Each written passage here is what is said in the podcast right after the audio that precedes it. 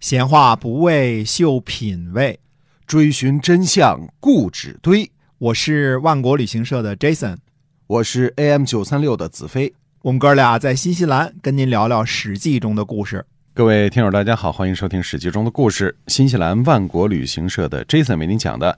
那同时呢，我们开通了线上购物超市万国到家，哎，给您介绍一下我们最近的这个好产品哈。哎，是的。那么其实现在的正是什么时候呢？新产的猕猴桃上市的季节。啊嗯新西兰呢，本身被外号叫 kiwis 啊，对是跟这个 kiwi 鸟和 kiwi fruit 肯定有很大的关系这啊。个就是奇异果哈。哎，奇异果儿，啊嗯哎，就是其实就是猕猴桃儿，嗯西兰猕猴桃儿天下闻名啊。对，那么呃 z e s p r a y 这这是名品啊，这嗯是可以在我们的线上超市呢买到啊，嗯哎直接呢运到您家里去啊，个儿很大，呃、特别其甜。哎，对，其实猕猴桃呢是全年都盛产的啊，嗯嗯它它收获了之后呢是可以保存的，不能说是全年盛产，全年差不多全年十个月都可以供应，对，啊、十个月有两个月呢就得就得吃意大利的了， 不过意大利呢只有绿色的，好像还对，不能够有这个金黄色的猕猴桃，哎啊，，这新西是兰的是有的啊，金黄色的猕猴桃对。非常甜，非常好吃啊嗯哎啊，还有我们的这个奶粉啊，大家都可以买购买得到。对，就是在这个公众号里搜一下“万国到家”，是对吧，？包括婴儿配方奶粉啊，都可以买啊得到。嗯嗯嗯，那好，那我们还是接着讲《史记》中的故事。好，秦王政呢，大约在公元前二百三十七年的时候，平定了嫪毐之乱。那个时候呢，就罢免了吕不韦的丞相的官职，但是呢，也只是让他卸下官职，前往封地救国，嗯河南去吧。嗯，嗯，大约呢，应该是在嫪毐事件之后呢，出现了群臣商议逐客的事情。这件事儿啊，我们上次说过了，因为李斯的上书而作罢。秦王政呢，又等了三年之后，才逼迫吕不韦自杀。也就是说呢，秦王政在平定嫪毐之乱以后呢，并没有当时立即把吕不韦逼上绝路。那是不是秦王政在当时还是会念一些旧情，呃，以及这个吕不韦曾经拥立他父亲上位的功劳啊？有这个因素的可能，嗯嗯，但是更加可能的是呢，这还有其他的事儿，其他的原因啊，这并不是唯一的因素。吕不韦呢，功劳很大啊，他秦王政心里呢肯定是非常明白的。嗯，但是吕不韦在秦国担任丞相十多年，富可敌国，权倾一时，不可能在。呃，不可能不在朝中安插自己的亲信，呃，这是秦王政呢不得不忌惮之处。何况呢，吕不韦门下舍人三千，其中不少呢有些，呃，很有本事的人。如果一下儿做的太绝呢，很可能横生枝节。我个人怀疑啊，之所以秦的群臣会商议逐客，说不定是秦王政暗中怂恿的，就是想借助本土贵族的不满意的这个势力来清洗非秦国的势力。目的呢是在于铲除吕不韦的党羽，但是因为李斯的《谏逐客令》写的太好了，告诉秦王，如果逐客呢，害处是非常大的，这才让秦王政打消了一切逐客的念头。但是如果认为秦王政对于吕不韦十几年当政的影响力毫无防备呢，那可能就小看秦王政其人了。因为他如果本来就想对吕不韦下手，而是他隐忍了三年之后才动手，可嗯见秦王政这个道行还是挺深的啊。哎，这只是我个人的推测啊，只是罢相，并不进一步动手，让吕不韦救国。实际上呢，这就是缓兵之计，啊、就是不想让开水煮青蛙嘛。啊、对这个时候大家一想，可能觉得，哎，这事儿已经过去了，处分已经给了嘛，就此就完事儿了，可能就，呃，放下心来了。对，放那么松警惕了。哎，那么同时呢，也是观察一下吕不韦和他手下门客的这个意思啊。如果吕不韦偃旗息鼓，老老实实的放弃一切权柄，只是做个富家翁啊，甚至像信陵君那样沉溺于酒色，未必不可逃得性命。只不过呢，看起来吕不韦手下的门客呢，并没闲着啊，而是一直呢企图试图说服秦王重新启用吕不韦。而吕不韦以前在诸侯间的交往呢，也没有白费功夫。六国的诸侯呢，也纷纷派人来秦国疏通，这些个举动才是要了吕不韦命的根本原因。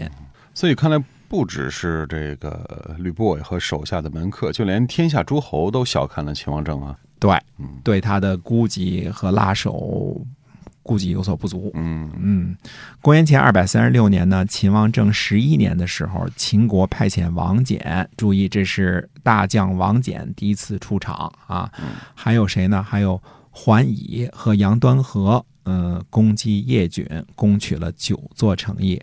这是赵国呢刚刚逼迫魏国进献叶军之后呢遭受的一次重大的失败。可见当时秦国的方针呢，非常的明确，绝不允许赵国死灰复燃。这也是我们说的这个王翦啊，这最后最后这段时间，这是最能打的一个将军啊，嗯这是第一次闪亮登场啊。那么，呃，这次秦国的军事胜利呢，也让刚刚有点气象的赵悼襄王呢，受到了很大的打击啊。不久之后呢，就死了，换上了亡国之君赵谦啊，嗯，最后叫赵王谦，赵王谦。哎。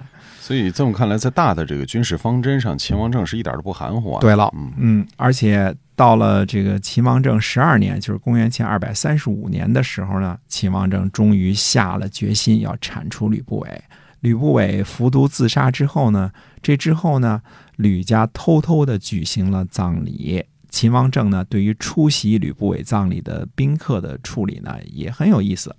哦，秦王政他是怎么处理的呀？啊，吕不韦门下的舍人出席吕不韦葬礼的，凡是三晋之人都轰出秦国。那这个处理就是很简单嗯啊，只要是，呃，宾客当中、舍人当中出席了吕不韦葬礼的，你原来从三晋过来的，全部都轰出去啊！凡是秦国人六百担待遇以上的，褫夺爵位，迁徙，嗯，轰走啊，到蜀国去、四川去。五百担以下没有出席葬礼的，只是迁徙，不褫夺爵位。秦王政呢发布命令说，从今往后，凡是操持国事、像嫪毐和吕不韦那样无道的人，嗯、都要清理，以此为鉴。嗯，所以秦王政是要借此机会把跟吕不韦关系好的，而且是站错了队的门客啊，不管你是三晋人还是秦国人，都清洗了一遍，而且借此机会呢立威啊。哎，嗯清洗加立位，这个总结是恰当的。呃，六百担以上的说明官职较高，嗯，如果本来就是三晋的出身，嗯、那不可信的成分较大，就直接给轰走了。这个也简单啊，你就别来陕西了。嗯，如果本来是陕西人，嗯、投奔了吕不韦，那就夺取他的爵位，并且呢迁徙。就算是陕西人站错了队呢，也绝不轻饶。那官职小一点的，没敢出席葬礼的，就只是迁徙，还保留爵位，说明啊，这些人并不是吕不韦的忠实粉丝，并没有轰出秦国。毕竟蜀国的房陵也是在秦国的版图之内嘛。嗯，呃，到了秋天的时候呢，秦王政又下命令说，那些被迁徙的嫪毐和吕不韦的舍人呢，就都免罪了，就都不再迁徙了。那也就是说，在秦王政十二年秋天的时候，他已经不再认为这些舍人会对会对这个自己形成任何的威胁了，是吧？哎嗯，本来就没敢去出席吕不韦的葬礼啊，因嗯为葬礼是件大事儿嘛，你舍人就是像。呃，门客啊，舍人都属于像这个随从的这种地位，对吧？嗯那你没敢去出席葬礼，嗯，这些人呢被饶恕了。哎，其实不得不说啊，秦王政在这件事上做的是十分宽大的。呃，吕不韦一案啊，算算，等于就死了吕不韦一个人，嗯，而且是逼迫他自杀的，并没有公开处死哈、嗯这也是不小的人情了啊。对，比较一下后世呢，动不动就株连九族，秦王政并不是一个杀伐过度、十分残暴之人。呃，就算是吕不韦门客中三晋出身，又在秦国担任高官的人，也只是轰走了事儿，并没有要他们的命。嗯呃，所以不能简单的说秦王政十分残暴。呃，比较一下，我们说后世的明太祖朱元璋啊，动不动就上万人的杀，那秦王政真算不上是十分的残暴。这个秦王政 为为为秦始皇说好话，你算是独一无二的吧？呃，所以我说要客观的看问题啊，嗯咱们拿拿出数字来，拿出历史事实来来看嘛。死了一个人，你说这事儿算大算小，对吧？嗯呃，对历史人物呢，不能简单的贴标签儿，就事论事儿吧。嗯呃，秦王政有其残暴的地方，但是否过分残暴，这个要拿史实来说话。对，呃，平定了嫪毐之乱和杀了吕不韦之后呢，秦王政的权力才真正得到了巩固。也是在此之后呢，秦国又开始干正事儿了，又开始谋划六国了。啊，那么秦国呢，最首先针对的对象是赵国。公元前二百三十四年，也是秦王政十三年，秦将桓乙攻击赵国的平阳，杀死了赵将护哲，并斩首十万。为什么首先攻击赵国而不是韩魏啊？赵国在赵悼襄王手里还是有一些个起色和成就的，比如说打败了燕国，逼迫魏国进献叶郡，干得挺有声有色的。嗯叶郡是魏国的老领土了，大家都记得西门豹之夜嘛，对吧？对那在河北是相当的这个重要的地方啊，对吧？？嗯那么最后逼着说我送给赵国了，那肯定魏国肯定也不是心甘情愿的，是吧？ 而且赵国的地理位置呢很重要，人民强悍，习于兵士。赵国是一个狭长的一个地形嘛，从嗯，东到西啊，很对长的一很长段，的一一条直延续到河北嘛，对吧？对，那么对于秦国呢，是个不小的威胁，就是谁强就打谁嗯。那么秦国的军事思想呢，没毛病。呃，这个时候呢，已经和范雎的时代不同了。呃，韩魏呢已经成了病猫了，而赵国的势力呢，比韩魏强得多了。再过了一年，秦王政十四年的时候，公元前二百三十三年，秦将桓乙攻击赵国，秦国大军集结平阳，攻取了宜安，攻破赵军，杀了赵国的将军。桓乙呢，彻底平定了平阳和武城。所以还是对赵国动手哈。哎，其实，呃，秦国内部的声音呢，也不是完全的一致的。呃，有人呢就主张先攻击韩国，嗯、当然呢，也有人反对。而有意思的是呢，这个反对的声音出自于秦王政的红人儿当红炸子鸡嗯李斯。这个事情有意思。那么对下一期的时间呢，再继续来看看李斯的主张到底是什么样的。嗯，大家呢可以关注我们的节目啊，我们来跟您继续讲，就是说这个影响了秦国乃至中国历史的这个李斯，后续还有很多的故事。